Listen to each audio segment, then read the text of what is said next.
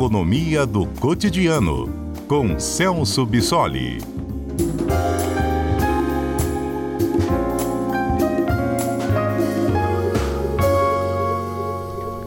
Professor Celso Bissoli, boa tarde, bem-vindo.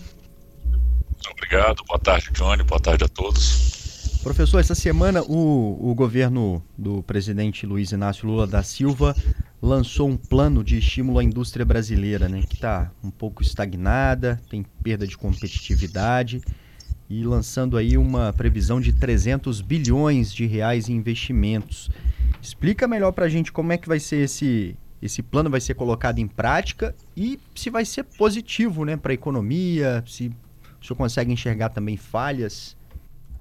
Uh, sim, uh, em relação a esse plano lançado pelo governo, é claro que o objetivo, assim como muitas das políticas industriais, é, e aqui no caso do Brasil, a ideia é reverter um processo que a gente chama de desindustrialização precoce uh, aqui do país, ou seja, o Brasil tem perdido participação da sua indústria é, mais cedo do que deveria em relação a esse processo de aumento da nossa renda. Então, se a gente for olhar a nossa indústria de transformação, que lá nos anos 80 representava aproximadamente 36% do nosso PIB, agora só tem um peso equivalente a 11% do PIB, ou seja, reduziu a quase um terço do que era anteriormente. Então, a política industrial tem uh, esse objetivo de reverter essa desindustrialização uh, e a partir desse objetivo a medida se mostra importante e necessária. Né? É, claro que, né, como eu vou colocar aqui, existem alguns pontos complicados dessa política apresentada, mas antes de entrar nesses pontos e talvez detalhar algumas dessas medidas, é importante a gente uh, fugir um pouco daquele debate uh, da aqueles que defendem uh, totalmente a presença do Estado na economia, incentivando a indústria através dessas políticas, e aqueles que são totalmente contrários à participação uh, do Estado com uma política industrial dessa natureza. A gente tem que fugir um pouco desse debate, porque a, a observação internacional mostra que todos os países, é, em maior ou menor grau, implementam políticas industriais, ou seja, o governo uh, induz, pelo menos parcialmente, o desenvolvimento da indústria. Né? Então, isso acaba sendo uma ferramenta necessária, inclusive, para aumento da competitividade e disputa no mercado internacional. Se a gente for olhar, por exemplo, os Estados Unidos destinam quase 2 trilhões de dólares para essas políticas industriais. Né? Recentemente foi um esforço muito grande do governo americano de tentar nacionalizar novamente a indústria de chips que tinha ido mais para a região da, da Coreia, da Índia, e o, os Estados Unidos se sentiram ameaçados em relação a isso. E, por exemplo, a União Europeia gasta também quase 2 trilhões de euros com essa mesma finalidade. Então, só para a gente qualificar um pouco esse debate e fugir dessa dicotomia sobre se é ou não necessário esse tipo de política. Então, dentro desse direcionamento, a, ideia dessa política industrial anunciada pelo governo é importante no sentido de atacar o problema da desindustrialização precoce que o Brasil tem passado, né? E dessas medidas que foram anunciadas e as metas que foram estabelecidas são bastante amplas, né? Então vão desde de metas para agroindústria, aumentar a sua participação, algumas metas lá para o complexo industrial de saúde, ou seja, aumentar a produção nacional de medicamentos, de vacinas, de equipamentos médicos, né? Ah, o estímulo à parte de transformação digital das empresas e um foco importante na bioeconomia e nessa transição energética. Então, os eixos de atuação dessa política são importantes e bastante abrangentes, que é um ponto positivo dessa, dessa medida. Agora, qual é o cuidado que a gente tem que ter uh, com esse tipo de política industrial? Não está tanto no mérito nem no diagnóstico que é feito sobre o problema que nós temos no Brasil, mas sim na forma como essa política é implementada.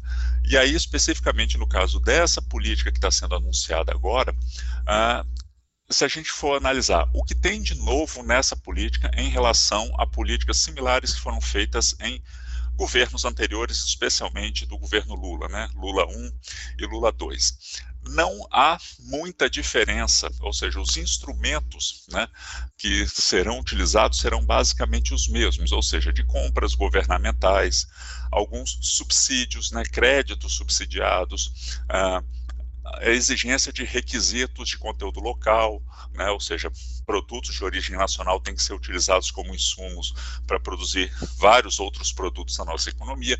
Então, os instrumentos são basicamente os mesmos.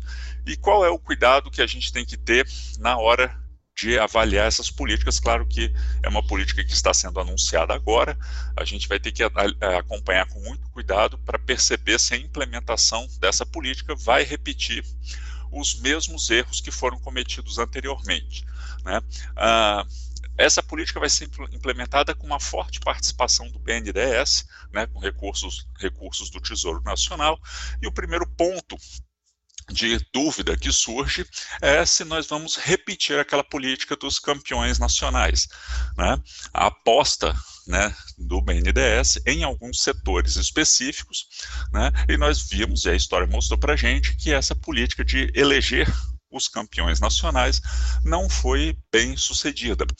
E o mesmo se aplica com essas regras de estabelecer um conteúdo nacional mínimo né, que acaba sendo uma reedição de alguns instrumentos que já fracassaram em algum momento do passado. Então, insistir né, nesses mesmos instrumentos pode ser uh, bastante perigoso. A gente não sabe se essas regras de conteúdo nacional vão efetivamente estimular a competitividade das empresas nacionais para conseguirem produzir esses insumos necessários ou se isso vai estimular um certo movimento de acomodação dessas empresas que simplesmente vão se defrontar com uma reserva de mercado que é bastante vantajosa para elas.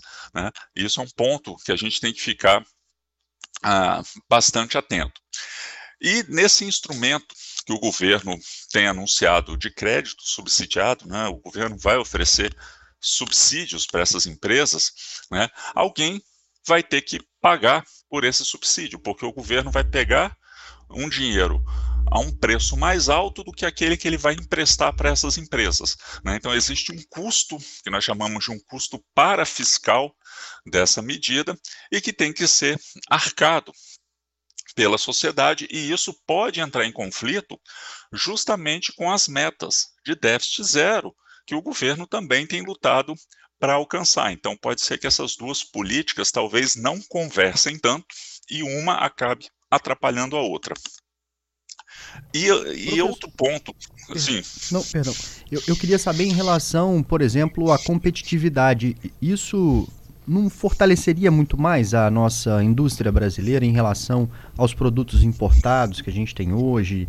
É, quando essa indústria se moderniza, tem mais investimentos para conseguir é, mudar essa questão da forma de produzir, é, melhorar a tecnologia, fazer mais investimentos, isso não deixaria ela mais competitiva? Sim, essa é a ideia por uhum. trás desse tipo de política. Qual é o, o, grande problema? É que, às vezes, as metas estabelecidas nesse tipo de política são um tanto quanto vagas e acabam não estabelecendo nenhum mecanismo efetivo de avaliação e de acompanhamento para ver se essas metas foram atingidas.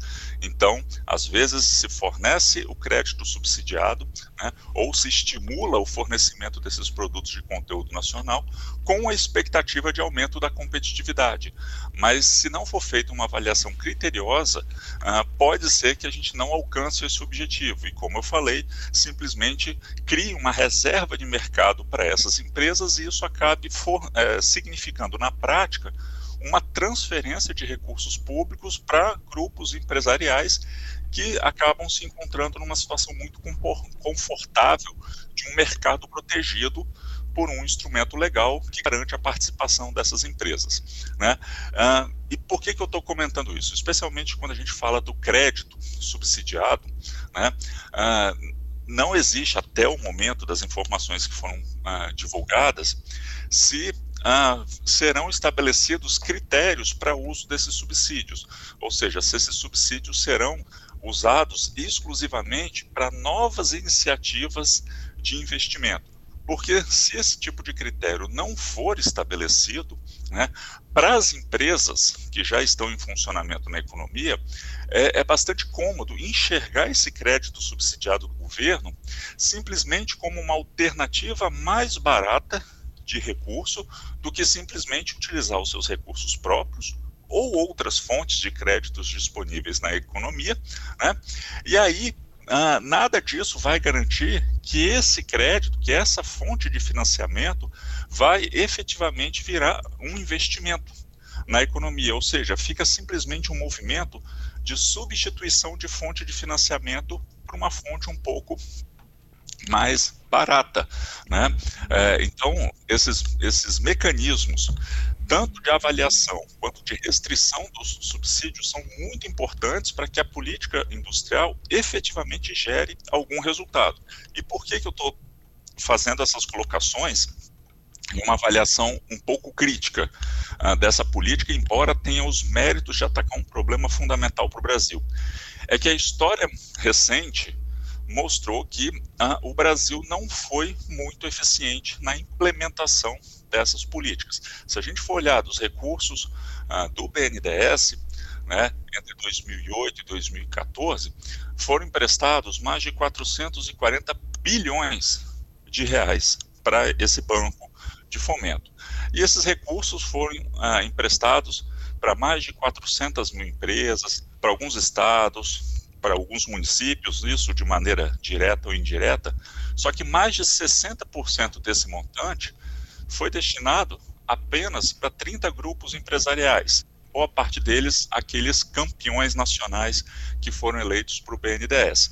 Ou seja, o recurso foi bastante concentrado né, é, e se observou muito pouco avanço em termos de produtividade e de uh, espraiamento desses efeitos positivos pela economia. Né? Então, uh, essa política tem que ser vista com muito cuidado em função dessa história recente que não foi muito favorável aqui no Brasil, e claro, pelo fato de que os mesmos instrumentos utilizados anteriormente estão sendo propostos agora.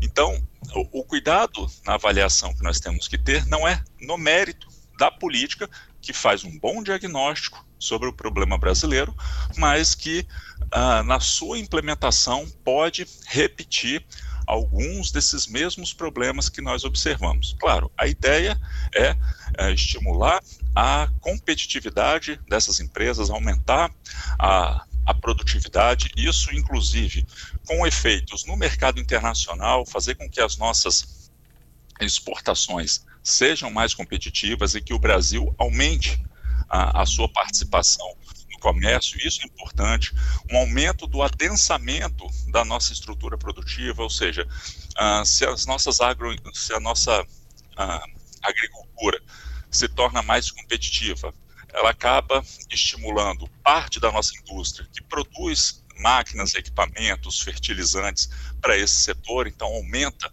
o fluxo né, de hum. comércio entre esses setores, então o benefício é, é importante. A questão toda é saber se realmente essas metas serão bem executadas para que essa política cumpra o seu papel. Obrigado, viu, professor, pelo comentário hoje e é importante acompanhar mesmo, porque muito dinheiro sendo gasto e, portanto, precisa ter resultado. Até a próxima quarta. Obrigado. Todos estamos torcendo para o sucesso dessa política, mas com muito cuidado e algumas ressalvas. Obrigado, Johnny, e até a próxima quarta.